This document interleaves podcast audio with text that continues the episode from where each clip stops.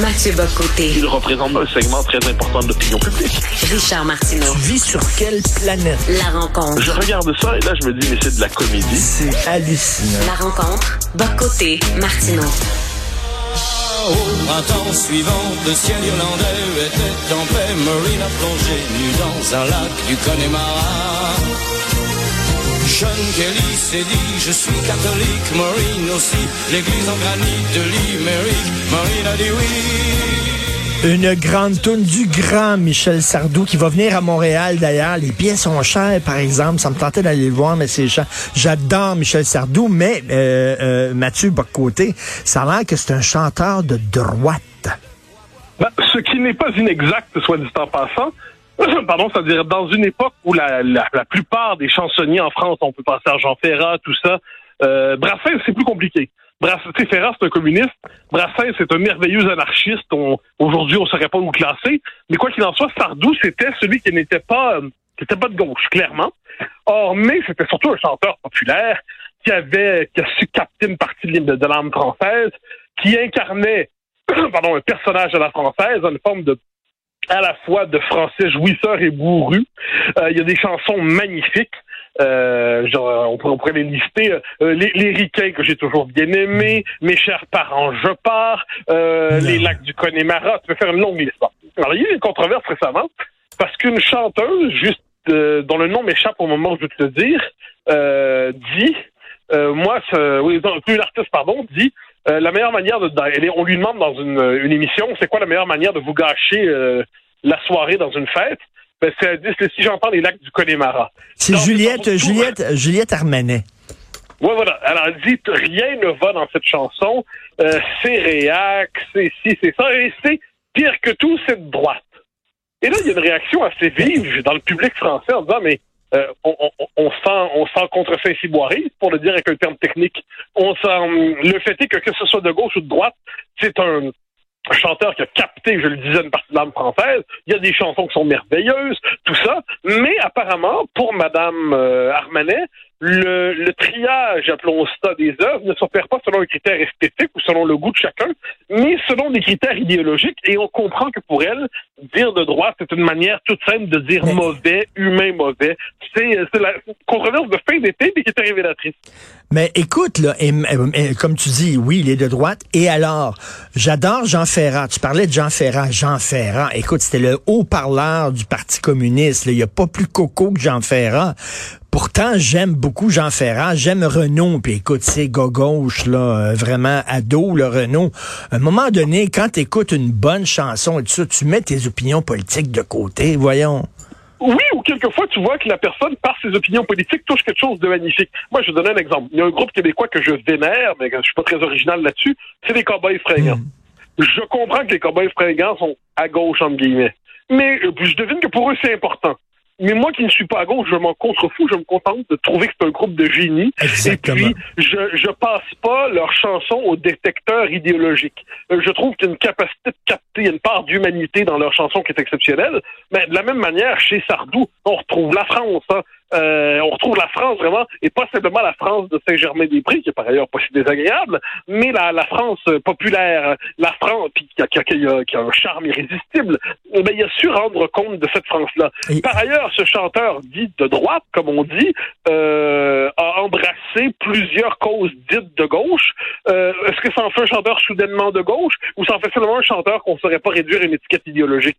Mais, euh, tu sais, Michel Sardou, le citoyen, était de droite. Michel Sardou, le chanteur, est d'abord un chanteur. Écoute, de chanter la, la grandeur de la France, qu'est-ce qu'il y a de mauvais là-dedans? Euh, sa belle chanson, Le France, ne m'appelez plus jamais sûr. France. Bon, c'est sur le bateau Le France, qui était à l'époque le plus grand bateau au monde et qu'on a laissé finalement euh, euh, tomber. Et à la fin, bon, là, on l'a vendu à la ferraille, littéralement. Et c'est le bateau qui parle. Et c'est très beau. C'est la première fois que j'ai les yeux pleins d'eau en, en, entendant un bateau parler. C'est une très belle chanson qui dit, vous m'avez laissé tomber et ne m'appelez plus jamais France. La France, elle ah, m'a laissé oui. tomber. C'est une magnifique tune. Mais qu'est-ce qu'il y a de mal à chanter la grandeur et la beauté de la France? En fait, ce qui est inacceptable, je pense, pour ceux qui détestent Sardou, c'est la part de la mélancolie et de la nostalgie. si on faisait un portrait de l'imaginaire de droite, entre guillemets, l'homme de droite regarde le temps passé avec une larme à l'œil. Euh, il a le souvenir de son enfance. Il, sait que la modernité, c'est oui des gains, mais aussi des pertes. Et euh, je me permets, je vais évoquer un souvenir personnel. Euh, quand moi et ma sœur avons quitté la maison à peu près au même moment, euh, pour parce que l'heure était venue de quitter le nid familial. moi, ma sœur un peu plus tôt, mais moi, je, sais quand j'ai quitté. Ça, je m'en souviens très bien. Autour de 2006-2007 mes parents écoutaient sans cesse une chanson de Sardou qui commençait Mes chers parents, je pars, je vous aime, mais je pars.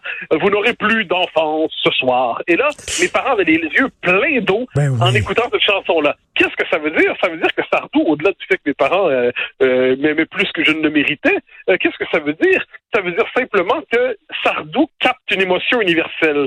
Ce qui arrive quand des parents voient leurs enfants quitter la maison. Eh bien, Sardou capte à plusieurs moments des émotions universelles comme celle-là. Et c'est ce écoute, la, la, la chanson, c'est un homme qui trouve une vieille boîte avec des photos de jeunesse de sa mère. Et il y a une photo, sa mère est nue, euh, photographiée visiblement par son amant de l'époque. Et il dit, jamais j'avais pensé que ma mère était une femme qui pouvait jouir, pouvait aimer, puis tout ça, qu'elle était jeune, qu'elle était bien dans son corps. C'est d'une beauté incroyable, cette ah ben, Mais je suis absolument d'accord. Donc c'est pour ça que moi, Sardou s'était vu quelquefois parce que de droite, comme le chanteur un peu prolo. Et qu'est-ce qu'on voit finalement quand on regarde le 20e siècle en chanson en France? Il y a des grands qui se dégagent. Et Sardou est un des grands. Alors moi, je je, je, pas, je place au sommet Brassens. Euh, je mettrais bien Brel juste à côté, mais c'est un Belge. Mais donc, Brel aussi. Brassens juste après Brel. Et une fois qu'on a quitté ces deux-là, Sardou a, mais a plus ah que toute sa place.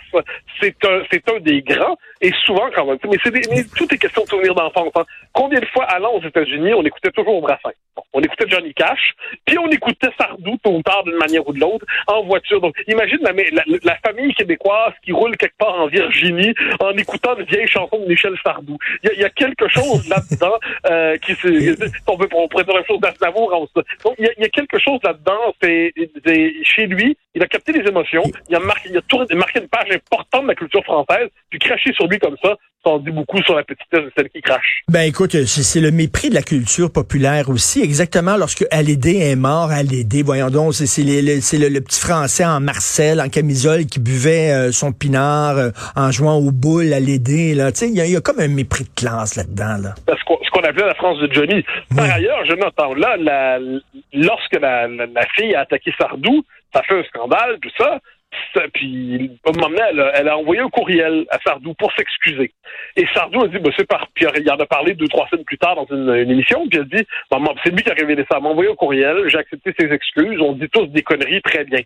Et ça, je dirais, j'admire la manière qu'a l'homme dit de droite de régler des problèmes comme ça. À gauche, si on devait faire de même, on en appellerait à la liquidation publique de quelqu'un, à sa cancellation, à sa mise au pilori, à sa mise au banc. Il a méprisé le progrès, comment ose-t-il Sardou, bourru, français, naturellement lui-même dit, bah, dit une connerie. Ça, va, c'est une connerie, c'est tout. donc là, lui-même euh, fait redescendre la controverse, mais il n'en demeure pas moins que cette controverse n'a pas passionné le commun des mortels pour rien. C'est parce qu'encore une fois, il s'est senti méprisé. Mais, c'est toujours la même chose. Hein. Pense à l'art public. Là. On nous met quelquefois des trucs, là, ce que, ce que mon père, de manière moqueuse, citant Simon Laize, appelait des étrons prolétariens, hein, c'est-à-dire de l'art public qui est dans les faits qui sont là pour représenter le régime, le réalisme qui est là pour nous dire regardez, regardez, vous devez admirer même si c'est laid.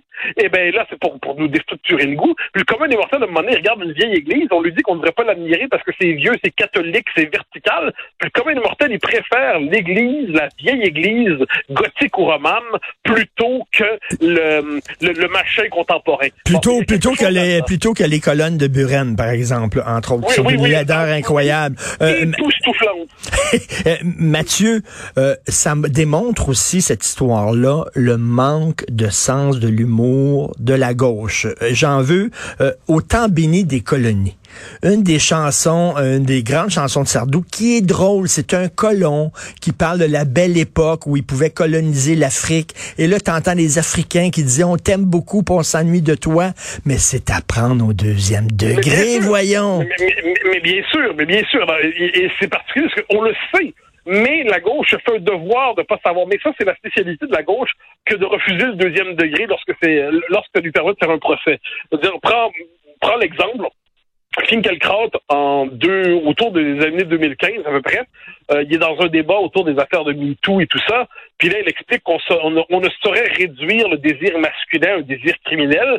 Puis là, il dit, oui, c'est ça, c'est ça, je viole ma femme tous les soirs. Hein, je viole ma femme tous les soirs. Mais là, nos gauchos trouvent le moyen de dire, qui avoue qu'il viole sa femme tous les soirs c'est la banalisation du viol. Là, tu dis, ben, vous êtes con, vous faites exprès ou c'est naturel?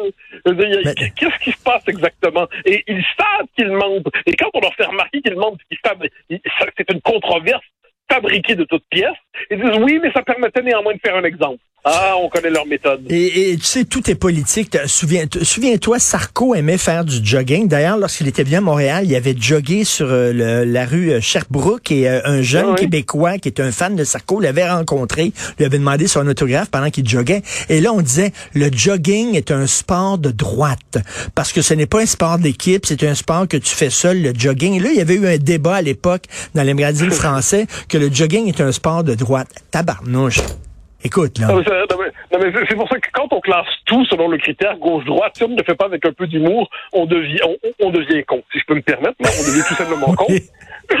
Par ailleurs, il y a un bon livre qui est paru il y a peut-être un an et demi, de Richard de 16 aux éditions de la Nouvelle Librairie qui a pour titre Le rond de serviette est-il de droite? Et il cherche à voir si c'est de gauche ou de droite selon les circonstances. Puis ils disent ben, le rond de serviette c'est de droite parce que c'est la permanence. Le plat du jour c'est de droite parce que ça consiste à faire confiance dans un rapport hiérarchique au chef qui me propose ce plat. Et là il nous dit ben, par exemple je me des cheveux mauves ce serait de gauche. Ça j'en suis convaincu. Ah donc c'est assez intéressant. Euh, il cherchait donc mais avec humour cette fois. Donc c'était pas avec la rigidité des idéologues euh, c'était avec l'humour qui consiste à voir justement le tempérament se révéler dans l'affection pour tel objet, pour telle idée, et ainsi de suite. Mais l'humour, encore une fois, est peut-être de droite. Donc la blanquette de veau est de droite et le couscous est de gauche, bien sûr.